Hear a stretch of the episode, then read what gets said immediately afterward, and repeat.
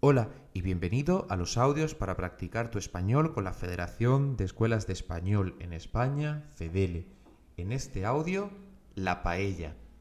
En el siglo XV, por la necesidad de los campesinos y pastores valencianos de una comida fácil de preparar con los ingredientes disponibles, nació la paella. En sus orígenes, los ingredientes de la paella eran las aves, el conejo y las verduras frescas que se tuvieran al alcance. Sin embargo, la paella es un plato que admite prácticamente cualquier otro ingrediente, ya que no existe una receta única que unifique la gran variedad de posibilidades de este plato. En la actualidad existe un cuento romántico que dice que la palabra paella proviene del plato que le preparó un hombre a su amada para ganar su, su cariño. Para ella.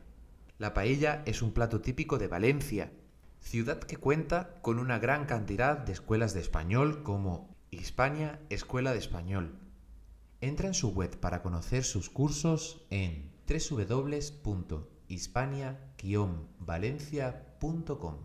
¿Has entendido el audio? ¿Cuándo nació la paella? ¿En el siglo XV o en el siglo XX? ¿La paella solo se puede cocinar con verduras? ¿Sí o no? ¿En qué lugar de España nació la paella? ¿En Valencia o en Barcelona? Correcto. La respuesta es en el siglo XV. No, no se puede utilizar solamente verduras, necesitas al menos arroz. Y es muy típica de Valencia.